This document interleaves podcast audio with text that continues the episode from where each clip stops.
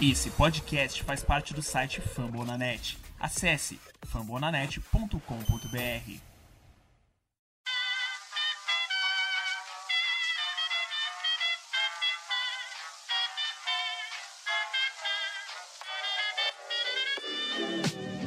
Mais uma rebatida forte. E ela tá fora daqui!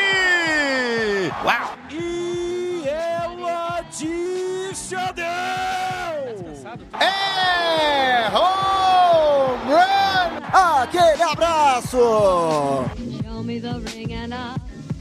right through.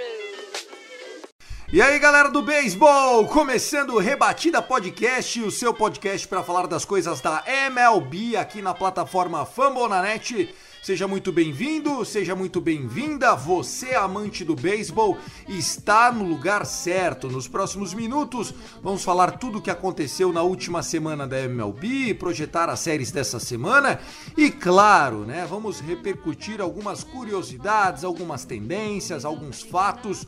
Como vocês puderam ver, momento histórico da MLB. Na última sexta-feira, Josh Donaldson, do Minnesota Twins, o terceira base veterano, completou a corrida de número 2 milhões da história da MLB.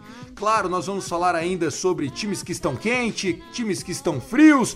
Aliás, nós três aqui que estamos presentes, eu, Thiago, Tássio Falcão e Guto Edinger, conseguimos não ver nenhuma vitória dos nossos times nesse final de semana. Meu Deus do céu, o que, que está acontecendo? E vamos nessa. Eu sou o Thiago Cordeiro, apresento lá o arroba Cast Dodgers. Começo convidando você para que siga o nosso perfil no Twitter do Rebatida Podcast. É muito fácil, é o Rebatida Podcast. Não tô sozinho, os caras estão tudo com a cabeça quente. Se apresentem aí, rapaziada. Fala, Thiago, Tasso, galera que tá escutando a gente aí do outro lado. Cara, que fim de semana tenebroso. Acho que pro, pro Thiago ainda foi pior, porque foi varrido pelo São Francisco Giants, que é rival divisional. O Yankees conseguiu a façanha de tomar uma varrida pro pior time, do, pro um dos piores times do beisebol, que é o Detroit. E o Tássio, coitado. Enfim, vamos que vamos, e é isso aí. Fala meu povo, estamos aqui mais um Rebatida Podcast. Rapaz, como as coisas são, né? Que coincidência. Semana passada todo mundo aqui, os times aqui todos conseguiram varridas e agora todo mundo foi varrer. E também outra coincidência que eu falei até no grupo da gente lá no Zap, que todos os três também o técnico é ruim. Então, rapaz, é o que a gente tem que aguentar. Seguimos vamos embora para esse Rebatida Podcast. É isso, vocês ouviram então o Guto Edinger, arroba Yankees Brasil, e o Tássio Falcão, que é o arroba Texas Rangers Bra. Só vou fazer uma correção. O Dodgers não foi varrido, porque a série era de quatro jogos e a gente venceu na quinta-feira. Mas olha, se eu jogasse cara a coroa esse final de semana 100 vezes, perdia todas, deu tudo errado. Meu Santos tomou chacoalhada, o, o Lakers perdeu o jogo 4, tinha tudo pra encaminhar a série. Só não vou dizer que foi 100% tragédia, porque Hélio Castro Neves, o vovô garoto, venceu a sua quarta 500 milhas de Indianápolis e foi sensacional. Aliás, valeu o final de semana. Mas vamos falar de beisebol. Esse episódio 82 que chega para você na edição de Luke Zanganelli. Aliás, a Luke foi citada na transmissão das 500 milhas. Um abraço para Luke Zanganelli e tal. Luke, obrigado sempre. E a coordenação é dele, o homem, o brabo, a fera, Danilo Batista, o Danídio com dois L's como a gente brinca. Tem muita coisa para rolar, então solta a vinheta.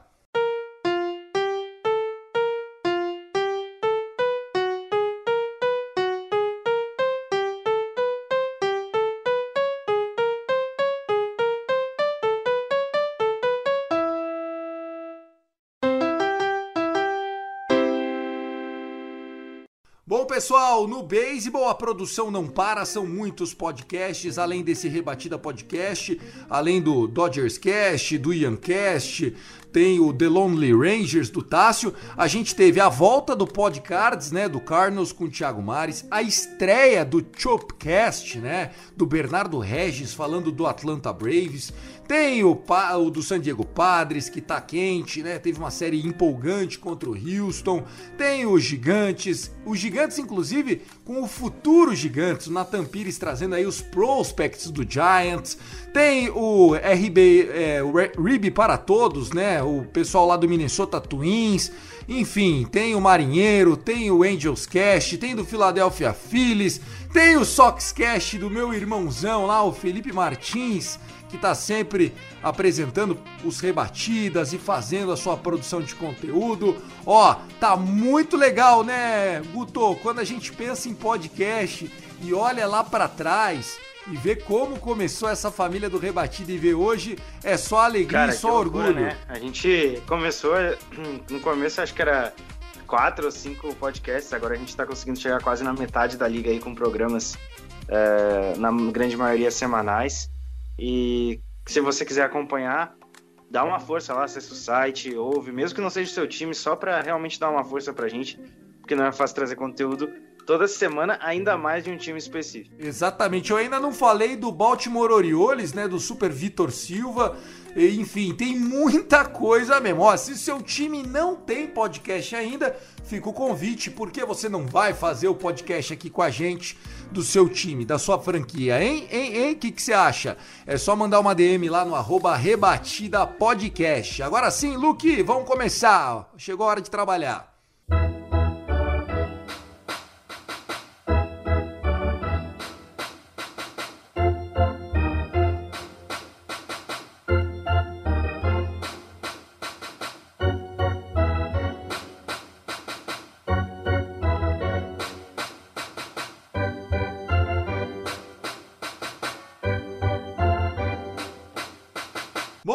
Pessoal, vamos começar com um assunto desse episódio. Josh Donaldson. Ele foi o autor da corrida de número 2 milhões da história da MLB, um fato histórico. Eu adoro números, vocês sabem, mas ó, 2 milhões de runs me impressionou. O que, que vocês acharam disso? Cara, que loucura, mano. 2 milhões de corridas, a gente sabe que o, que o beisebol é um esporte centenário eu, eu acho que mostra mais como o esporte tem uma, uma história longínqua, né? Como ele consegue ser passar por várias eras. A gente teve uh, a era dos arremessadores, depois a dos, aster dos asteroides. Agora a gente está entrando numa era mais de que os jogadores ou rebatem home run ou tomam strikeout, né? Porque ultimamente tem sido assim. É só você pegar o, o, aproveitamento dos últimos, dos últimos times, dos últimos times das, das equipes nesse nessa temporada, poucas, poucas mesmo beirando aí a, os 25%, que é em tese um aproveitamento bom. Mas que, que loucura, eu acho que o Josh Donaldson, querendo ou não, entrou para a história por ter anotado essa, essa corrida de número 2 milhões. E agora é aguardar a sequência aí, mas quem sabe ainda, ainda nesse século a gente chegue já na 3 milhões. E outra coisa, cara, é um feito muito complicado, tá? Você fazer duas mil corridas não é uma coisa simples, não, cara. Duas mil não, duas milhões de corridas. Então, é, é só para vocês terem uma noção, para trazer como exemplo, o, o Adam Beltry, né, que jogou 21 temporadas né, na, na Major League Baseball, ele anotou é, é 1.524 corridas. Não chegou nem em pé, quase, pô, passou longe de, de 2 mil e, e o, o Josh Donalds, que ainda está em atuação, bateu essa marca, então é algo super mega considerável. Eu achei fantástico, né? Algumas curiosidades sobre esse assunto que dá nome ao nosso episódio, né? O Josh Donaldson, ele que já foi inclusive MVP da American League, né? Um jogador veterano já. É a corrida de número 685 da carreira dele, ou seja, dessas 2 milhões de corridas. É um cara que já anotou bastante corrida, né? Seja é, por home runs, que é um cara que já bateu bastante e tal, ou um ataque que é sempre muito empurrado pelo próprio Nelson Cruz, né? O, o, o Nelson Cruz, que nessa rebatida foi quem impulsionou a corrida de número 2 milhões. A gente tá é, dando crédito pro, pro Donaldson, mas no beisebol tem que levar crédito também quem empurra, né? E a RBI foi um ground rule double. O que, que, é isso, gente? É quando a bola bate no chão, no field, e sai para arquibancada típica do, do, do, do, Nelson Cruz. Ele que, se não fosse essa ground rule double, tinha impulsionado mais um atleta, porque o Josh Donaldson estava na primeira base, na segunda base, e tinha um outro jogador na primeira base que não pôde correr até o home plate, embora desse tempo, porque justamente a bola ficou fora do jogo. Outra coisa que eu achei muito legal foi o seguinte: se a gente tem 2 milhões de corridas, é porque um dia houve a corrida de número 1 milhão. E aí eu fui correr ali os históricos para saber quem que foi o cara que marcou e qual foi o time que marcou a corrida de número de 1 milhão. Alguém tem alguma sugestão? Alguém também pesquisou isso? Quer contar ou sigo aqui? Eu vou chutar. Tem que ser um jogador muito antigo para pegar a corrida número 1, mas é de 1 milhão? É que o beisebol é um esporte 100 anos, é, que ano então você acha? Que década você acha que foi a corrida de um milhão, Guto? Década de 90, eu acho. Não, foi mais antigo. Quer arriscar alguma coisa aí sem dar Google, Tassio? Caraca, eu ia na do Guto também dizer que foi alguém da década de 90, porque, tipo, mano, esse tempo pra cá lotaram muitas corridas, né, cara? Então, pô, não sei se foi um milhão nesse. Né? Pô, eu acreditaria que de 1990 pra cá já tinha acontecido mais de um milhão de corridas. Mas assim, então se você disse que foi antes, porra, não faço ideia. Bom, vamos lá. O, o time que anotou a corrida de número 1 milhão foi o Houston Astros, ainda jogando pela National League. Foi no dia 4 de maio de 1975. Ou seja, também foi no mês de maio, né? Assim como a corrida de 2 milhões, a de 1 um milhão também foi no dia. Foi, foi em maio, foi no dia 4 de maio.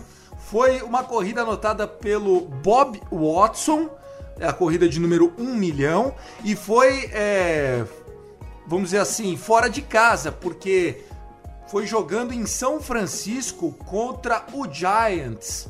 Só que na época o Giants não jogava nesse estádio de hoje, né? O Oracle Park, jogava no Candlestick Park. Então o Houston Astros enfrentando o ex-rival de divisão, o Giants. E aí a gente teve aí essa corrida de número 1 milhão.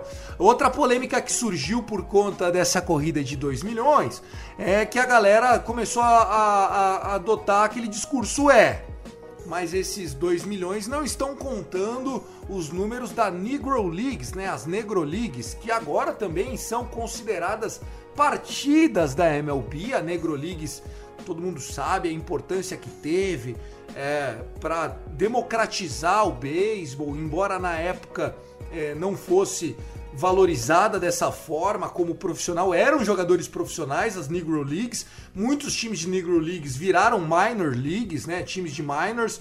Mas eu, eu fico feliz de saber pesquisar. A primeira corrida de todos os tempos, senhores. A primeira corrida de todos os tempos foi do Boston Red Stockings. Era assim que chamava o Boston, né? O Boston Red Stockings no dia 22 de abril de 1876, que foi uma corrida anotada no top da segunda entrada do primeiro jogo da história da MLB. Eu gostei muito disso. A gente na semana passada havia falado que o José Godoy, catcher, Hulk do Seattle Mariners, era o jogador de número 20 mil da história da MLB. Agora, uma semana depois, a gente está falando da corrida de número 2 milhões. Isso que é o mágico eh, do beisebol, isso que é legal fazer o rebatida. A gente fala ou de no-hitter, ou de quebra de recordes de alguma coisa. Agora corrida de 2 milhões. Eu adoro beisebol. E a gente sempre descobre uma história diferente por trás de cada personagem. É bem legal, eu acho que o, que o beisebol é muito rico em história. Como eu já disse, é uma, são mais de 100 anos aí. A gente passou por muitas eras diferentes e muitos nomes diferentes, né?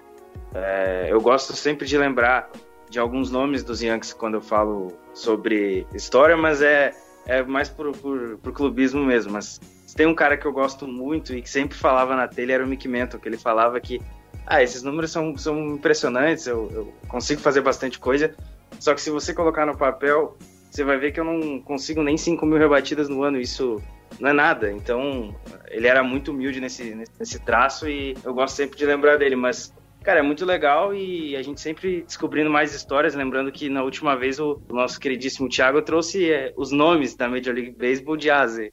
É, muito legal. Só complementando aqui, antes do Tássio, se ele quiser amarrar, até para não ficar nenhum mal entendido, porque você, ouvinte do Rebatida Podcast, a gente quer que você fique sempre muito bem informado. O time que marcou a primeira corrida da história, o Boston Red Stockings, ele não é o mesmo time do Boston Red Sox.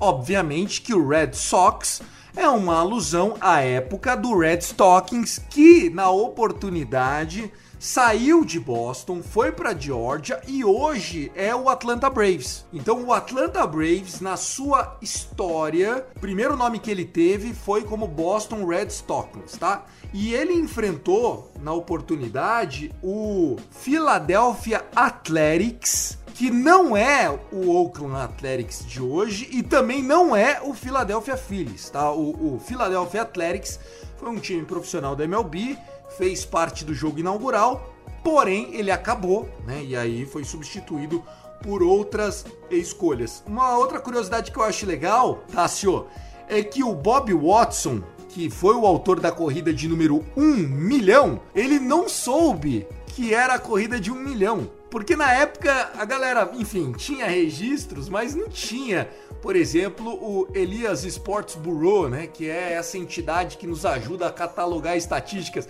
Então, para ele foi só mais uma corrida e anos depois, depois que aconteceu, foram lá e deram uma plaquinha pro Bob Watson. Sabe aquela corrida, aquele dia, o cara, é, não lembro não. Então, aquela Pô, corrida foi de um milhão. Ai, mano, que situação. Ó, se preparem, tá? Porque semana que vem, outro Rebatendo Podcast, aí o Thiago vai e traz aí. Quem foi a pessoa que bateu, que foi pro 8bet número 1 trilhão? Então vai ser nessa vibe aí, tá? Então é muito, mas foi muito interessante, eu gostei bastante, Thiago. Eu também achei muito legal, né? E a gente tem que celebrar mesmo. O esporte ele é feito de, de conquistas, o esporte ele é feito de, de recordes, o esporte ele é feito justamente das intangíveis do esporte e a gente fica muito feliz. Vocês gostariam de trazer alguma, alguma alusão? Vocês acham que os jogos hoje eh, eles têm mais ou menos corridas. Ô Guto, você que é um cara bom de pesquisar história, apesar da pouca idade, a gente hoje em dia Cara, vê mais corrida é, do que antigamente? Potencialmente sim. Uh, antigamente a gente tinha at-bats mais, mais curtos, a galera reclamar. Uh, às vezes o, o, cara demora, às vezes tem 5 minutos de at-bat, 6 minutos de at-bat. Antigamente não era assim, antigamente os caras eram ator e a rodo e iam mesmo. Principalmente no início, era, era muito fácil o jogador ter um jogo completo na Major League Baseball, porque eles trabalhavam menos a contagem, eles enchiam menos o jogo, o, o arremessador.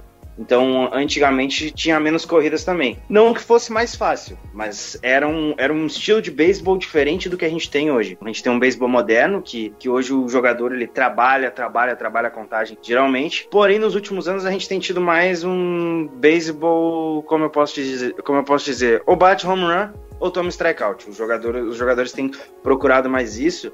É, essa nova era do beisebol, a gente tem o Tatis, a gente tem o Acunha, são jogadores que proporcionam muitos home runs, querendo ou não, puxa mais gente pro esporte. Não vou poder deixar de mencionar aqui o que o Tatis fez no final de semana, e só por isso muita gente estava vendo o beisebol, por causa dele. Mesma coisa o Acunha lá em Atlanta. Então, esses jogadores que têm uma. O que, o que a galera gosta de falar, como, tá, como o Tasso mesmo diz, esse swag, essa, essa ma maneira de chamar o torcedor junto, facilita. Mas hoje em dia, realmente, a gente tem um, um beisebol com mais corridas mesmo que nessas últimas temporadas, principalmente essas duas últimas, a gente tenha tido um grande crescimento dos arremessadores. Lembrando que a temporada passada foi mais curta, mas se, se seguisse à tona, talvez a gente teria o número de no-hitters que a gente teve esse ano até agora, que foram, foram seis. Então, eu não sei o que aconteceu, né? Os aproveitamentos diminuíram drasticamente. Hoje, se eu for pegar aqui nas estatísticas dessa temporada, temos um, dois, três, quatro, cinco times rebatendo acima dos 25%, que é em torno de uma média bacana aí. Ou seja, de 30 times, a gente tem cinco rebatendo acima da média dos 25%. É, cara, realmente, é, é, a gente, quando se fala nesse assunto, é muito complexo, tá? Porque varia muito. Eu, eu acredito, eu vejo, e dá, é mais perceptível se você olhar todo dia uh, o calendário e, e ver os jogos, você percebe que na Liga Nacional a quantidade de corridas é muito maior. A gente vê Atlanta, Atlanta, é, Filadélfia, é, Mets, é, todos esses times, né? Os Cardinals, os Brewers, é, um dia bater 15, 15 pontos, 16 pontos. Né? E não é uma coisa que a gente costuma ver todo dia na Liga Americana, né? Tem muitas goleagens na Liga Americana, mas não é todo dia. Então, é, isso varia muito e a pontuação às vezes é muito baixa, às vezes é muito alta. Depende muito do desempenho no campo também. Tá? Então, numa liga hoje em dia, como o Guto falou, que é a liga que gira em torno do home run, eu vi até um comentário essa semana no Twitter é, que um cara falou, um, um gringaiado lá, disse assim, mano, os caras têm que voltar a saber rebater. Né? E, e, eu fiquei pensando, mano, voltar a saber rebater numa época onde o beisebol, onde a MLB em si é girada em torno das estrelas e do home run, que é uma coisa que é muito mais valorizada hoje em dia do que você rebater uma dupla no campo e impulsionar somente uma corrida quando você pode impulsionar quatro, três, sabe? Então, é, numa, numa época onde tudo isso é valorizado, você, tu acha que os caras querem voltar a saber rebater no campo, porra? Os caras querem bater a bola na cerca, né? Então, é, os caras querem saber. Os caras querem botar a bola na cerca, né? O que o Tati tá fazendo aí, o que o Adolis Garcia tá fazendo aí, Shohei Otani, sabe? Então, é, é, é isso, cara. É, a gente vê muito, muitas pontuações altas por causa disso. E é, a gente vê, eu acho que a gente tá numa época, pode até parecer ironia por, por o tanto de no-hitters, mas ao mesmo tempo a gente tá numa época onde é, os rebatedores estão bem melhor no sentido de, de, de saberem, saberem lidar melhor com os arremessadores do que em, em, contraponto com essa situação do Herrera, mas eu acho que a gente está numa época onde os arremessadores, onde os rebatedores estão sabendo lidar muito melhor com os rebatedores, né? Então por isso que a gente também está vendo muita troca também o tempo todo é, de manutenção de rotação, manutenção de bullpen. Ó, trazendo algumas curiosidades sobre corridas para vocês, né? É, o último time que conseguiu marcar corridas em todos os innings, marcou pelo menos uma corrida em cada um das nove entradas de um jogo. O último time que conseguiu fazer isso foi o Chicago White Sox em 2016. O Chicago White Sox se tornou aí o vigésimo time a fazer isso né? Obviamente em 125 anos de liga mais ou menos, aí só 20 vezes isso aconteceu, mostra que é raríssimo. A última vez foi então em 2016. E olha só que engraçado, gente. O time marcou corrida nas nove entradas. Daí você imagina que o time fez quantos pontos? Chuta quantos pontos aí, Guto? É, se você consegue marcar ponto em todas as entradas, pelo menos 9. Não, obviamente que pelo menos 9, mas assim, eu chutaria uns 20 pontos, 22 pontos, sei lá, 25. Ah, acho que uns 12. Chutava. Cara, você quase acertou. 11 a 4 foi a, a vitória dos caras. E, e eles chegaram lá sabendo disso e conseguiram meter um home run na última entrada para garantir. Foi uma festa, uma vitória em casa do, do Red Sox aí do White Sox, na verdade. Pelo que eu entendi, como não houve é, eles rebatendo na nona, porque eles estavam em casa, eles só rebateram oito innings e conseguiram isso. Então tá aí uma curiosidade. Na National League, o último time que conseguiu fazer isso, pasme, foi o atualmente horroroso Colorado Rockies. O Colorado Rockies que conseguiu fazer isso contra o Chicago Cubs no dia 5 de maio de 1999. Ou seja, nesse século, nenhum time ainda conseguiu fazer isso. Por falar em Colorado Rockies, nossa senhora, meu, eu achei uma estatística bizarra sobre o Colorado Rockies. O Colorado Rockies que é, a gente sabe, né, faz alguns anos aí vem queimando seus ativos, não vem trazendo ninguém para o lugar e está passando por uma situação complicada, mas os números impressionam negativamente. Olha só, o Colorado Rockies, que venceu ontem, né? Venceu no domingo, dia 30. Ele agora está 4 de 22 jogando fora de casa. 4 de 22. E nesses 26 jogos, 10 vezes eles foram shootouts, ou seja, eles não conseguiram fazer nenhum ponto nenhuma run num jogo fora de casa, em nove entradas. Eles são os primeiros times dos últimos 100 anos a conseguir ser 10 vezes shootouts nos primeiros 55 jogos da temporada. A última vez que tinha acontecido isso foi em 1963 com o Houston Colts Eu nem sabia que tive um time chamado Houston Colt 45s. Tá aí. Meu Deus do céu, esse time do Rocks tá Meu ruim irmão, mesmo, hein, cara, pessoal? que coisa lamentável, né? Pô, então é o que justamente o que a gente tava falando, cara. Ao mesmo tempo que a gente falou sobre esses aspectos é, dos times estarem anotando muito, também tem esse, esse outro aspecto que tá anotando um pouco. Então é uma coisa muito bugada. A gente tá numa temporada completamente bugada, onde a gente também já falou várias vezes sobre swing que parece home run, não é home run, sabe? A bola não voa, a bola voa, como é que é? Como é que funciona? Então a gente tá nessa, nesse vai e volta, nesse vai e vem. É, vamos trazer mais aqui então. O Colorado Rockies, ele teve 228 corridas em 409, em 409 rebatidas, sendo 83 duplas e 14 triplas. São números até interessantes, né? São 49 home runs por time, mas o aproveitamento é baixo, é, tá no top 16 aqui de piores aproveitamentos. Não é um aproveitamento ruim se você comparar com o resto da liga, porque tá todo mundo rebatendo mal, então qualquer, qualquer time que rebate acima dos 23% já tá rebatendo bem hoje na, na Major League Baseball. Temos um, dois, três, quatro, cinco, seis, sete times rebatendo abaixo dos 23%. Então o Colorado Rocks até que tá rebatendo bem. O problema é que o time sofreu um desmanche incrível. O Trevor Story tá à beira de sair de lá, então eu acho que é questão de tempo para fechar um rebuild total. O Blackmon também é outro ativo que pode ser movido aí nessa trade deadline. O problema dele é o contrato, que é um pouco mais longo e ele já tem uma certa idade. Mas, cara, como o Tassi falou, essa temporada tá muito esquisita. Tem, tem, tem rebatida. Tem, tem muita rebatida estranha, assim. Rebatida que você tem certeza que vai ser pelo menos uma dupla e vira uma, uma pop, um pop-out, um fly-out. É, eu acho que as famosas dead balls estão colaborando por isso, né? Inclusive, a gente já falou sobre bolinha, já não é de hoje, né? A gente vem falando sobre bolinha desde a época das Juiced Balls, né? O que, que eram as Juiced Balls? Eram as bolinhas que viajavam demais.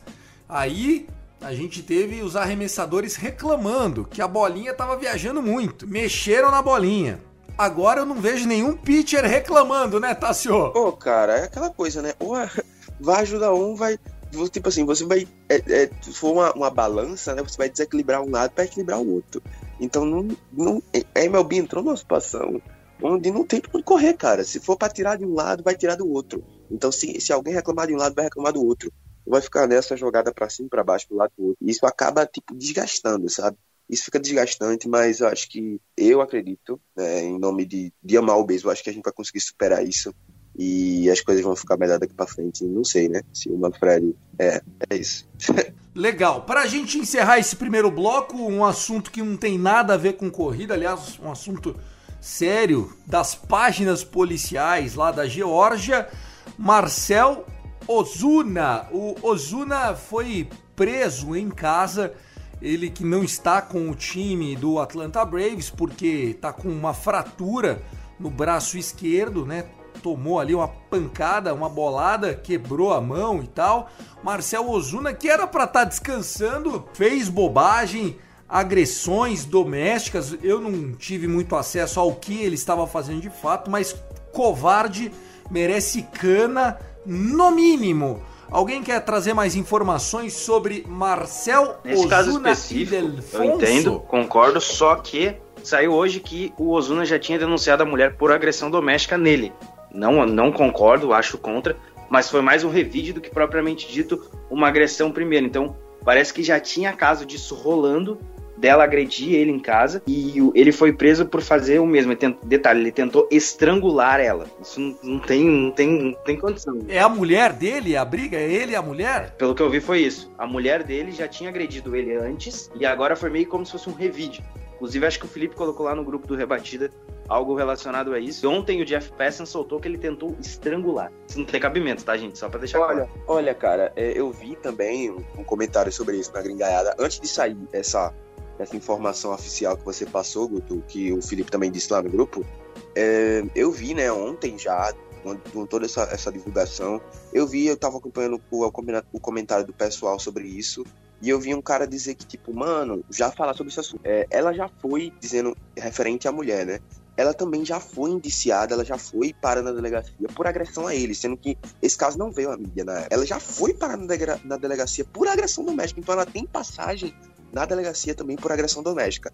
Mas eu também, aí embaixo, né, um, um, outro rapaz comentou, tipo assim, mano, cara, se você sabe que você tem uma mulher que é, que é explosiva e você for explosivo também, vai dar merda, cara. Então você tem que saber se controlar. Se você tem uma mulher explosiva, você, não pode, você também não pode ser explosivo, cara, entendeu? Então, é, é você vai. Tudo que acontecer com, ele, com ela, que for. É, é, que você tiver envolvido, né, e, e for, você for a situação ápice do, do, caso, você vai sofrer as consequências. Então, que o, o Ozuna tá sofrendo, cara. Entendeu? Então, tipo assim, não muda o fato dele ter agredido a mulher dele. Então, é tudo a questão de, tipo assim, se ele tivesse pedido ajuda, né? Como um cara comentou, tinha pedido, pedido ajuda, cara. Acabava o casamento, algo do tipo. Mas, sabe, não sofrer esse bagulho calado. Aí agora tá sofrendo nessa situação aí por ter agredido a mulher. Vai ter que pagar pelo que fez, mas porque não procurou ajuda. Né? Então, lamento aí. Não, exatamente, cara. Isso que eu ia falar. O maluco acabou de renovar o contrato com o Braves. Um atleta profissional, uma inspiração para as crianças. Pega a mudinha de roupa e vaza fora. Vai ser feliz. Você não acha que o Ozuna arruma umas 10 se quiser antes de dormir, pô? Pelo amor de Deus, gente. Só no plaquê de 100, mete um Juliette e ó, põe pra andar, cara. Que isso? Ô, Marcel Ozuna, isso não se faz. E agora vamos esperar, né? Ver o que, que o Braves vai falar dessa história toda. Lembrando que o povo da Geórgia, a gente já falou sobre isso aqui no Rebatida, é um povo bem engajado, né? Marcas como a Coca-Cola, né? Que é de lá, né? É de Atlanta a Coca-Cola. Tem dinheiro aplicado no, no Braves. Esse pessoal, os patrocinadores do Braves, eles vão se pronunciar sobre isso com certeza. E aí, meu amigo, não é só o prejuízo esportivo, financeiro e moral, tudo acaba se misturando. A gente não tá aqui para avaliar a vida de ninguém, mas ó, não se deve bater em mulher nem aqui, nem em lugar nenhum. Marcel Ozuna vai merecer passar o período que for respondendo na justiça. A gente lamenta as escolhas do atleta Marcel Ozuna e Delfonso. E com isso, encerramos o primeiro bloco do meu, do seu, do nosso Rebatida Podcast. Luque, sobe a vinheta!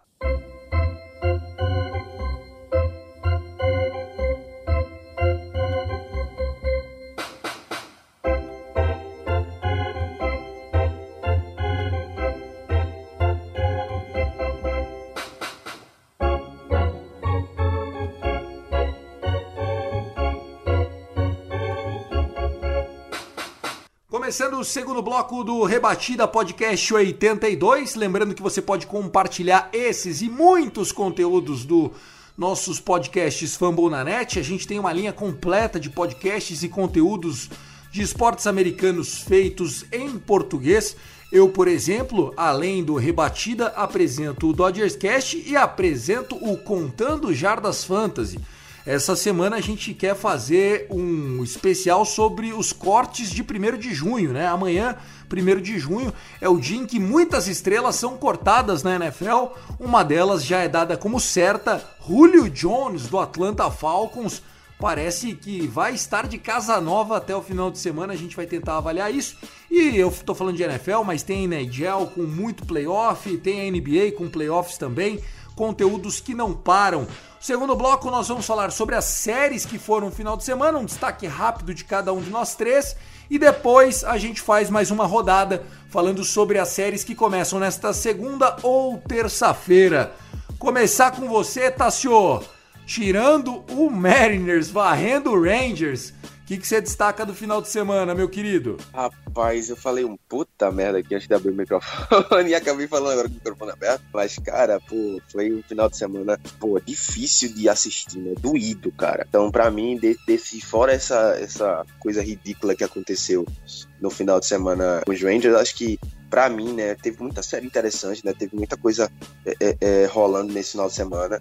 O meu destaque, né, nesse final de semana vai para para uma série que eu curti bastante, né? Que eu fiquei acompanhando assim, é, meio que distante. É, foi a série do Philadelphia Phillies e Tampa Bay é, Rays, né? Foi, a, o, o Rays venceram a série, né? Mas, tipo assim, foi uma série que tinha é, é, é muitos destaques, né? Principalmente os Rays que estão em ascensão nesse momento, né? Que, se eu não me engano, são o líder da divisão leste, né? Tipo assim, foi um, uma, uma história engraçada porque o Boston tava liderando, né? O Yankees estava chegando, e chegou o Tampa Bay Rays e Lau, Lau, levou a, a divisão, né, a, a, liderança da divisão, do nada assim, tá ligado? Surgiu e Lau. Ninguém, nem o Boston, nem o próprio Boston esperava. E tá liderando, parece que, se não me engano, só por meio ponto. é meia corrida, meia, meio jogo, no caso. Então eu acho que para mim essa série foi divertida, né? Além, além também teve outras séries que me subestimaram, né? Que foi a de Baltimore Warriors e a do Chicago White Sox foi um, um passeio, mas foi, foi uma série muito interessante, mas eu gostei bastante. Então, é, de, de final de semana não teve coisa muito rica, não. Então são, são esses destaques. É, tirando a, a, tragédia que aconteceu em Detroit, né? Quero lembrar disso. A gente teve uma série bem interessante entre Brewers e Nationals. O Woodruff, nesse momento, é o Sayang da Liga Nacional. É, e se não for ele, vai ser o, o, o Corbin Burns, né? Vai ser um dos dois. O que, os, o que um e dois do Brewers estão jogando é brincadeira. Ontem ele fez 40 pontos no Fantasy para mim, mesmo assim. Eu perdi o jogo pro Thiago porque o Fried não jogou. Quero agradecer aí a, ao jogo postergado, porque eu perdi por 3 pontos. Se o Fried tivesse jogado, tinha ganho o jogo. Enfim, é, o Woodruff jogou, dropou. Você sabe o nome disso, né? O nome disso é camisa, moleque. Camisa. você cagou. Você cagou que o jogo foi postergado. O Fried ia entregar 5, 6 entradas ali tranquilamente. Contra esse lineup terrível do Matt. Aí o, o Brewers venceu, o Woodruff jogou muito de novo e tá encaminhando aí um, um Sayang até com certa tranquilidade, né?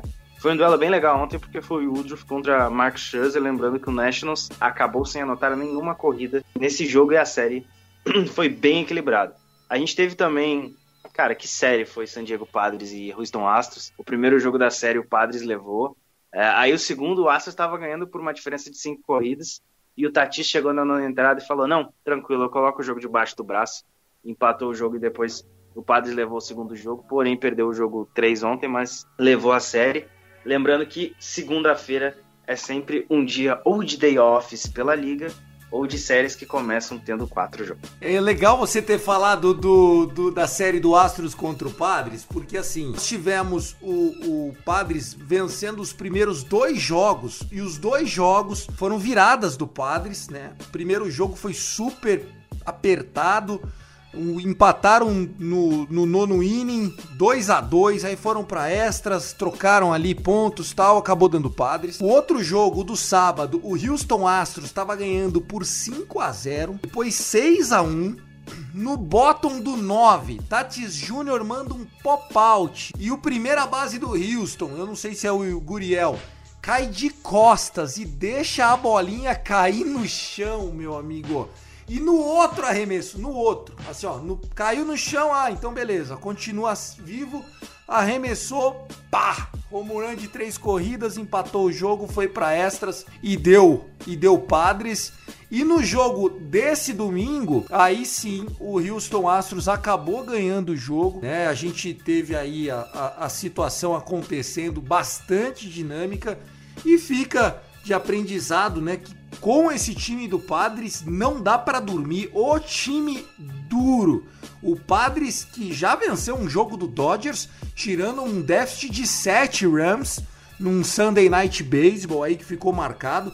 E mostra que esse time do Padres não só é a melhor campanha da MLB hoje, como é um time que em qualquer inning pode meter 5, 6, 7 corridas. O time tem muito talento, né? Não só na rotação, mas também na, no quesito lineup. A gente está falando do Tatis, mas o, o Tommy Fentalá, a gente tem o Manny Machado, a gente tem o Jake Cronenworth, a gente tem o, o Yurikson Profar, que vem jogando bem. O próprio Kim, que não está com um aproveitamento tão bom, tem conseguido trabalhar muito bem naquele beisebol mais japonês e, e o Kim é um exímio defensor, talvez seja um dos melhores defensores de campo, de campo interno da liga. Ele joga bem de segunda base, de shortstop tem atuado bastante de terceira base ultimamente, porque o Manny Machado estava lidando com uma lesão. A gente teve também é, o Will Myers, né, que é responsável pela vitória no jogo 2.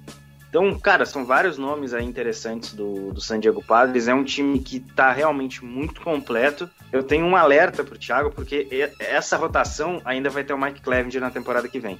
Então vai ser mais um, um problema aí pro Dodgers. Tem uma divisão que está muito equilibrada, o Giants está jogando muito bem também. A gente comentou no início do programa que o Giants ganhou três jogos da série contra o, o nosso queridíssimo Los Angeles Dodgers e agora a gente tem uma divisão muito equilibrada. Lembrando que se você me chegasse lá em abril, no dia 1, e falasse, ó, a gente vai encerrar maio com Yankees e Dodgers em terceiro lugar em suas respectivas divisões, eu não iria acreditar.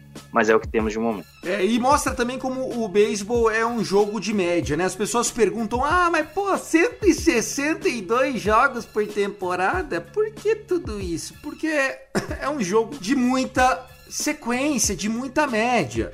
O Dodgers, a gente gravou um Dodgers Cast na sexta-feira, eu, o Gui e o Fernandão. E o número que a gente tinha é que o Dodgers havia vencido os últimos seis jogos contra o Giants, quatro esse ano e dois da temporada passada. E eu falei assim: acho impossível o Dodgers varrer o Giants, porque na média, uma hora a gente vai perder. Não tem como você ganhar de um rival de divisão ali nove vezes seguida. Meu, que boca do caralho. Perdemos três jogos, os três. E pegando Walker Birler, pegando Julio Urias e Kershaw. Não foi jogo de bullpen. Pelo contrário, o jogo de bullpen da série que foi na quinta-feira, o Dodgers ganhou. Então, assim, o, o beisebol é uma caixinha de surpresa. É difícil de fazer avaliação. E o time do São Francisco Giants, ó, tá bem, hein? Kevin Gaussman, você falou do, do Young, não sei o que dá para ser melhor do que o Kevin Gaussman. Eu não tô nem falando de Jacob DeGrom ali, só, só comparando com o Woodruff e com o Corbin, olho no Kevin Gaussman. Tomou algum suquinho com certeza, meu amigo, tá voando. Fazendo só um destaque de uma série para mostrar se a gente falasse antes da temporada ninguém ia acreditar. E se eu te dissesse que o Kansas City Royals venceu a série contra o Minnesota Twins e que o Twins no final de maio estaria 10 jogos under 500 e 11 jogos atrás do líder da divisão que a gente achava que poderia ser o White Sox. Tá cinco jogos atrás do que o Royals agora, o, o Twins. Realmente o beisebol é maravilhoso, senhores. Rapaz, é, é uma coisa que me decepciona, né? Eu acho que o Twins era um time que eu falava assim, mano, o Twins tem que ser respeitado. No começo da temporada dizia, mano, o Twins tem que ser respeitado, não sei o quê e tal. E é, é, as baixas, né, cara? Acho que a, a, principal coisa que destruiu, que abaixou assim a bola do time e botou o time muito para baixo, foi as baixas, né? Perderam para o Buxton, muitos problemas na rotação, né? Kenta Maeda, Dian Rap não funciona. A gente não fala, né? A gente nem fala, nem sequer, nem menciona o José Berrios. Cadê, cadê ele, cara? Entendeu? Sabe? Então, o time tá passando por uma baixa muito grande, né? Por um momento muito baixo, muito delicado e, e com certeza, né? Nessa vibe aí que tá indo, pô, não vejo sentido de melhora alguma. Pode ser que a equipe daqui a mais um mês já abra a mão da temporada e comece a planejar 2022. Então, realmente, é um ano meio que frustrante para a equipe do, do Minnesota Twins. Vamos lá, falar das séries dessa semana, avaliando os jogos dessa primeira série, tá, pessoal? Os jogos que começam ou nessa segunda ou, obviamente, na terça-feira. Temos muitos jogos interessantes. Essa transição do mês de maio para o mês de junho é quando a onça começa a beber água, é quando a gente já começa a separar times que realmente vão ser sellers, né? Vão ser vendedores na trade deadline. Alguns jogos já começando nesse dia 31 agora à tarde, vai ser um jogo bem animado, obviamente que você vai estar ouvindo isso depois do que a gente gostaria, né? Obviamente, mas a gente já tem muita série legal. A gente tem, por exemplo, o Rick Mountain, né? Rich Hill indo pro Montinho lá no Bronx contra o Yankees Race e Yankees. Meu amigo, eu não sei, mas ó, era um Boone. Tô sentindo um cheiro de queimado, ó. Se tomar uma paulada do Rays essa série, não sei o que será do futuro de Aaron Boone, porque se tá na hora de cortar o técnico e começar de novo é no mês de junho. Pronto, falei. Hashtag. Outra série muito legal é a do Houston Astros, que também tá pressionado, né? Entregou, podia ter varrido Padres. Os caras podiam ter varrido Padres e perderam a série de 2 a 1 Começa uma série agora contra o Boston Red Sox, o Red Sox que não jogou ontem por conta de jogos adiados lá na Nova Inglaterra. Aliás, tivemos muitos jogos adiados na costa leste. O Mets, por exemplo, teve cinco jogos adiados nos últimos 11 agendados, né? Tá muito difícil jogar. Eu não sei como é que tá a temperatura hoje lá no Bronx, mas torcedor do Yankees está torcendo por chuva. É verdade ou é mentira, Guto? Olha, cara, o torcedor do Yankees está torcendo pro, pro Bruno ser chutado daquele dogout, porque além dele ser um imbecil, ele colocou um jogador lesionado num jogo que a gente estava ganhando na décima entrada no jogo 1 da série contra o Tigers que a gente estava ganhando. Então, assim, não precisava ter colocado o jogador lesionado, entrou na IL no dia, no dia seguinte. E, enfim, é, muitas decisões erradas, péssimo gerenciador de bullpen. E isso é desde a temporada 1. Então, se não, se não arrumou em dois, dois, três anos, não vai arrumar mais. O problema é que ele não vai sair tão cedo até o Cashman ser demitido. Então, o problema do Yankees é mais estrutural. Então, não, você falou que talvez possa cair e tudo mais, eu acho difícil porque o Cashman tá lá, eu acho muito difícil ele sair enquanto o Cashman tá lá e o Hall tá tranquilo, o Hall, quem não sabe, a família Hall é dona do Yankees, tá, tá bem de boa com isso porque o dinheiro tá entrando. Então, acho muito difícil o, o Cashman, um Cashman demitir o Boone por, por isso. Lembrando que é o último ano de contrato dele. Renovar, aí já é outros 500, aí eu acho que pode não renovar.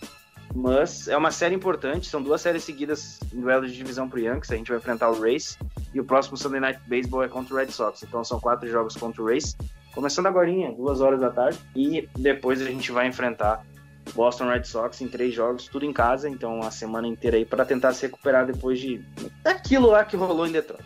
O, você falou do Hall, é o Hall, o Hall Steinbrenner ainda? É, é, é, eles, né? É, a família, a família Steinbrenner.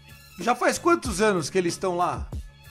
Ou desde sempre? É, basicamente, foi o suficiente para levar o Yankees ao fundo do poço, né? Ai, meu Deus do céu, viu? Que, que cornetagem. Bom, mais alguma série para destacar desse início de semana? Depois já emendo o Tássio aí na conversa pra gente rumar pro final do nosso podcast. É só antes do Tássio falar, uh, a gente tem um jogo bem interessante, né? Do lado negativo, é, a gente tem Twins e Baltimore. Dois times que estão mal. Tássio já tinha citado Twins. Twins que agora tem mais um lesionado, Max Kepler está na IL, parabéns. E é uma série interessante. Você falou do Berrios, hoje ele joga contra o Jorge Lopes. E pode ser uma série interessante aí entre dois times que estão para baixo. E o Guto falou aí, cara, do é, da, da, família aí tá no comando do Yankees. Aí eu me lembrei só da que o Thiago perguntou: faz quanto tempo, Guto? Aí, eu, aí só me veio na cabeça aquele meme daquela senhora: faz 84 anos. Pô, rapaz, Olha, dessas séries do comercial, ó, pessoal, eu fiquei até um pouco é, é, animado, assim, meio que animado, né? Eu ri um pouco, porque, tipo, é, é a, a transmissão, né, da, essa, é, hoje, segunda-feira, né, ontem não teve o, o Sunday Night Baseball porque foi adiado por chuva, né, o jogo dos Mets, como vocês já falaram, e a transmissão americana da, da ESPN traz, traz algumas, algumas pérolas muito boas, né, como, tipo, hoje vai ter rodada tripla, né, então todos os jogos, né, para quem não sabe, todos os jogos da ESPN americana a ESPN do Brasil replica. Então, é meio que, meio que é, entre aspas, obrigatório da transmissão americana ser replicada no Brasil. Né? Então, é, às vezes o Brasil transmite. Se você for reparar uma transmissão da ESPN do Brasil, é que não é o, aquele aquele é, placarzinho que fica no topo, né, no topo superior direito, é, é, se você de esquerda no caso, no topo superior esquerdo da tela, se você for ver, se não for aquele placarzinho, for outro, for embaixo ou em outro lugar do campo, no, no, no, na tela, não é uma transmissão da ESPN americana, entendeu? Então, geralmente quando não tem transmissão ESPN americana, eles colocam uma transmissão local, né, de um time para poder transmitir. Geralmente é quando é o Yankees, o Red Sox, aí geralmente é a transmissão local deles. É, então, hoje, no caso, são três transmissões de, devidamente da ESPN americana que vai ser replicada. Então, a gente vai ter Minnesota Twins e Baltimore Orioles, que a gente não veria tradicionalmente passando na ESPN. Então, a gente vai ter torcedores de Minnesota, torcedores de Baltimore, vai ter Minnesota Twins e Baltimore. Agora, né, vocês vão ouvir isso depois, né, mas só que às duas da tarde vai rolar esse jogo. Às cinco vai ter Boston e Houston.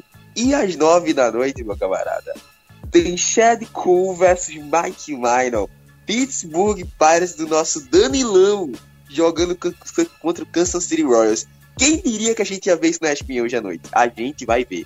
E, ó, em contraponto, depois, ao lado desse jogo, sendo que uma hora depois, vai ter St. Louis Cardinals e Dodgers, que não vai ser transmitido.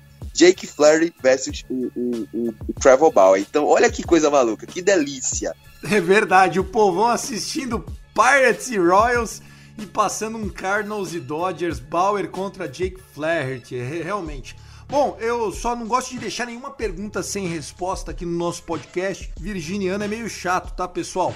O George Steinbrenner, que é o pai ou vô do Hall, ele comprou, ele assumiu o controle do Yankees em 1972. Então é leviana a afirmação de que o Steinbrenner Steinbrenner né, levou ao fundo do poço. Pelo contrário, né?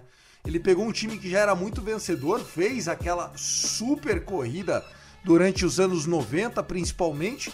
Aí as pessoas envelhecem, né, Guto? E as coisas começam a ficar um pouco mais difíceis. A gente destacou algumas séries bacanas aqui, muita transmissão. A gente tá feliz que a ESPN tá passando jogos, mesmo que não tenha locução em português, narração, nada disso. Importante é transmitir, a galera ir pegando e vamos que vamos. Vamos falar de fantasy ou querem destacar mais alguma coisa? O, as três hoje eu acho que acredito que vai ser transmissão na, nacional, com, narra, com narração em português, hein, Thiago? Não, legal, tem que aproveitar o máximo que der, mas enfim, é melhor passar em inglês do que não passar, né? Então, vambora. Falando de fantasy, senhores, eu venci o Guto, foi uma goleada, um massacre. Meu time jogou demais e a gente acabou vencendo um confronto fácil, tá? 258 a 255, protocolar, viu, Guto? É muito, nossa. Ah, eu busquei, hein? Eu tava bem atrás na, na sexta-feira. Eu busquei esse daí. Eu tava acho que uns 50 pontos atrás, eu dei uma buscada ali, o time começou, tinha deu uma, uma levada, o Tati sempre me carregando. E de novo fazendo valer a troca pelo Mike Trout. E, cara, eu só não ganhei porque, infelizmente, o Sunday Night foi adiado ontem, o Fried não jogou, mas ia ser, inclusive, é, o jogo entre. O jogo entre. Acho que era o, o Stroman que ia jogar amanhã, ou, ou era outro pitcher, enfim. Mas ia ser um duelo bem legal e infelizmente não pude, não pude vencer o Thiago, mas fica pra próxima. É, o Giolito fez um baita de um jogo, né? Você teve aí é, um run nesse último dia e meu time fez o suficiente. Sabe, time do Felipão, Tassio, que vai jogando pelo empate? Rapaz, quem salvou meu dia, acredite, foi o, o, o pessoal ali, os hitters. Eu tive o Marcos Siman metendo home run e tal, porque se fosse depender dos uia frouxa do, dos, dos pitchers, eu tava na merda, cara. Cole Arvin teve dois FP, meu amigo. E quem segurou a onda e fez aqueles fantasy points para me garantir a vitória foi ele, sempre ele, Josh Hader o homem abenegado de, de qualquer outra coisa que foi chutado do time do Tasso Falcão garantiu a minha vitória. E você, ganhou ou perdeu, Tassinho? Esse Thiago é uma graça, cara. Mano, eu tive uma infelicidade essa semana, até mostrei lá no grupo do, do WhatsApp. Muitos pro problemas, mano. Eu tive três pitchers entrando direto na IL na mesma semana. O Corey Clubber, que eu botei pra lavrar, que vai demorar dois meses, então quem quiser pegar e ficar segurando, fica à vontade. O Kyle Gibson, que volta em algumas semanas, mas tive que, que colocar na IL. O, o, o, o Lance McCullers, que veio de uma troca com o Guto, já veio pole pra cá. É, também entrou na IL agora. É, é, muitos problemas e, e, e muitos jogadores da do meu lineup, né, de escalação dos rebatedores, muita gente em day to day. O Ozuna tava day to day antes de entrar na IL, muita gente em day to day.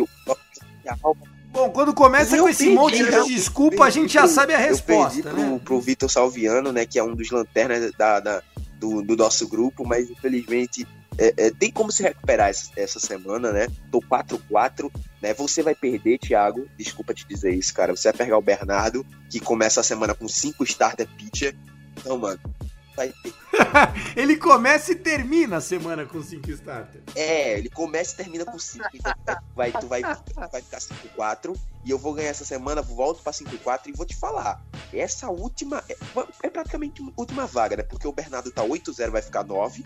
É, tem o, o. Perdeu, não, cara. Não, o Bernardo perdeu, perdeu não, pro Felipe Martins. Perdeu, não, não sei ganhou. o que aconteceu. Acho que o Comissa limitou. Ganhou, ele. o Felipe perdeu, cara.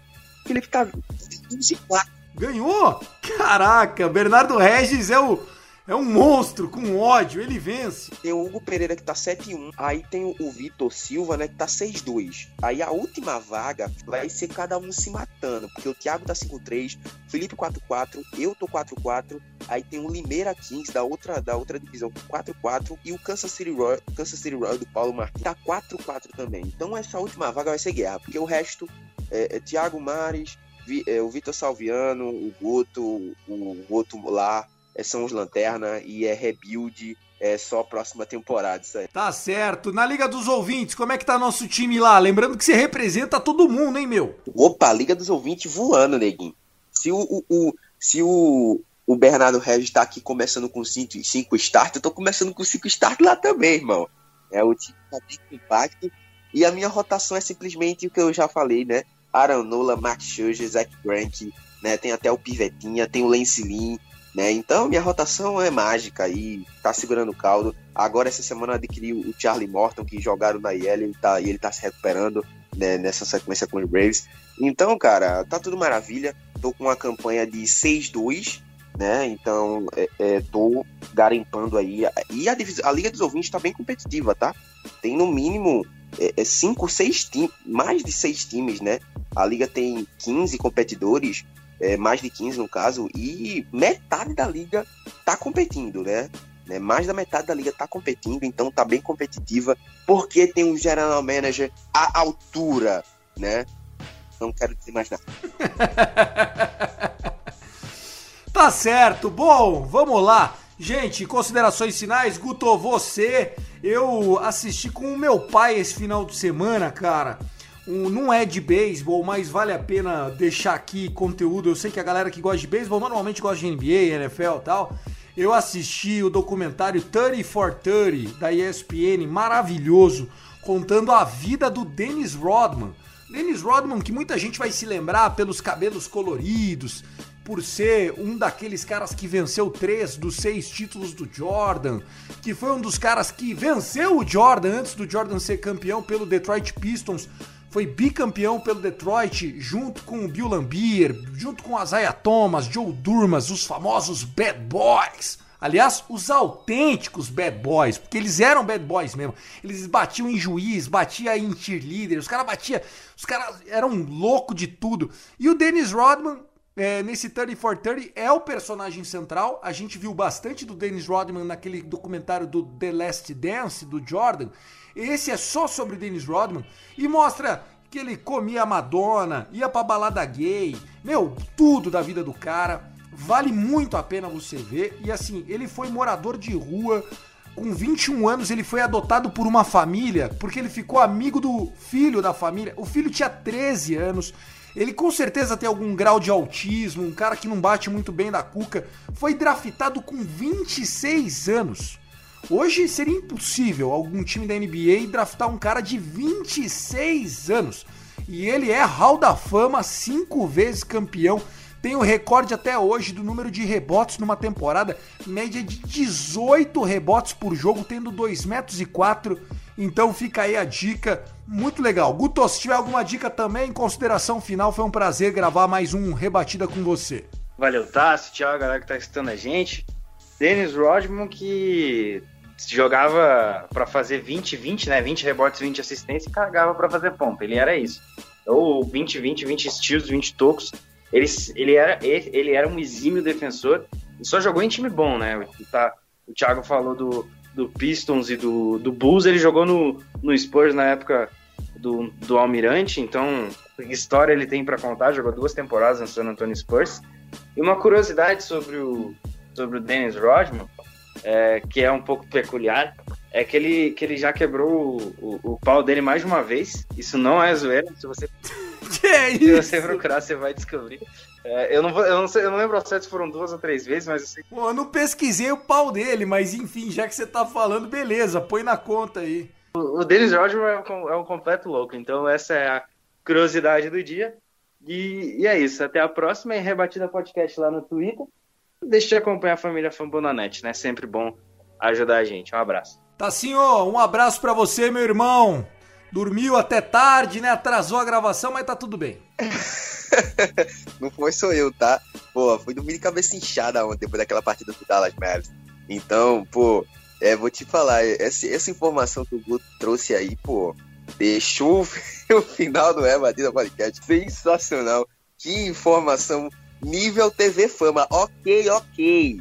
Né? Então, olha, o Dennis Rodman, eu já assisti aquele documentário do, do Jordan. Esse, esse 44 eu assisti também, Thiago.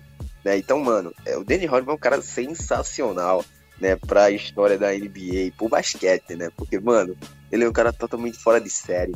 E, e adorei acompanhar, né, muito um pouco disso. Eu queria muito, né, aquelas coisas que você fica, pô, mano, eu queria ter nascido nessa época para ver essas coisas e tal. Eu queria muito ter visto esse time do Detroit, do Detroit, do Detroit Pistons jogar, que era um time sensacional. Eu, eu, eu que sou bem mais velho que você, eu tenho algumas memórias, assim, algumas memórias mas é, já peguei a fase em que eles já não eram tão fortes, né? Que o time já estava sendo desmantelado, Chuck Daly tinha saído e tal.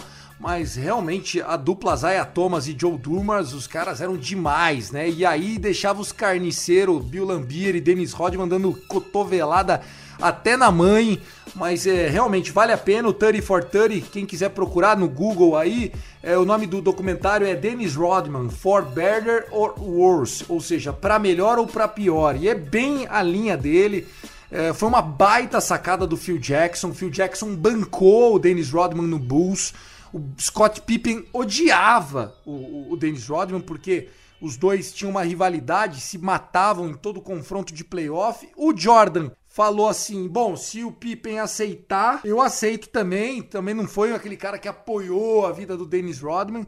E o Dennis Rodman foi um dos primeiros caras que fez é, o aquela transição de o cara ser mais do que um atleta, ser um artista, né? Então ele aparecia nas capas de revista, ele teve caso com a Madonna. A Madonna terminou com ele porque ele não queria ser pai de filho da Madonna. Ele falou: "Eu não tô aqui para ser marido da Madonna, eu tô aqui para ser o Dennis Rodman". Então assim, muito legal, vale a pena. E é isso, senhores, estouramos o relógio.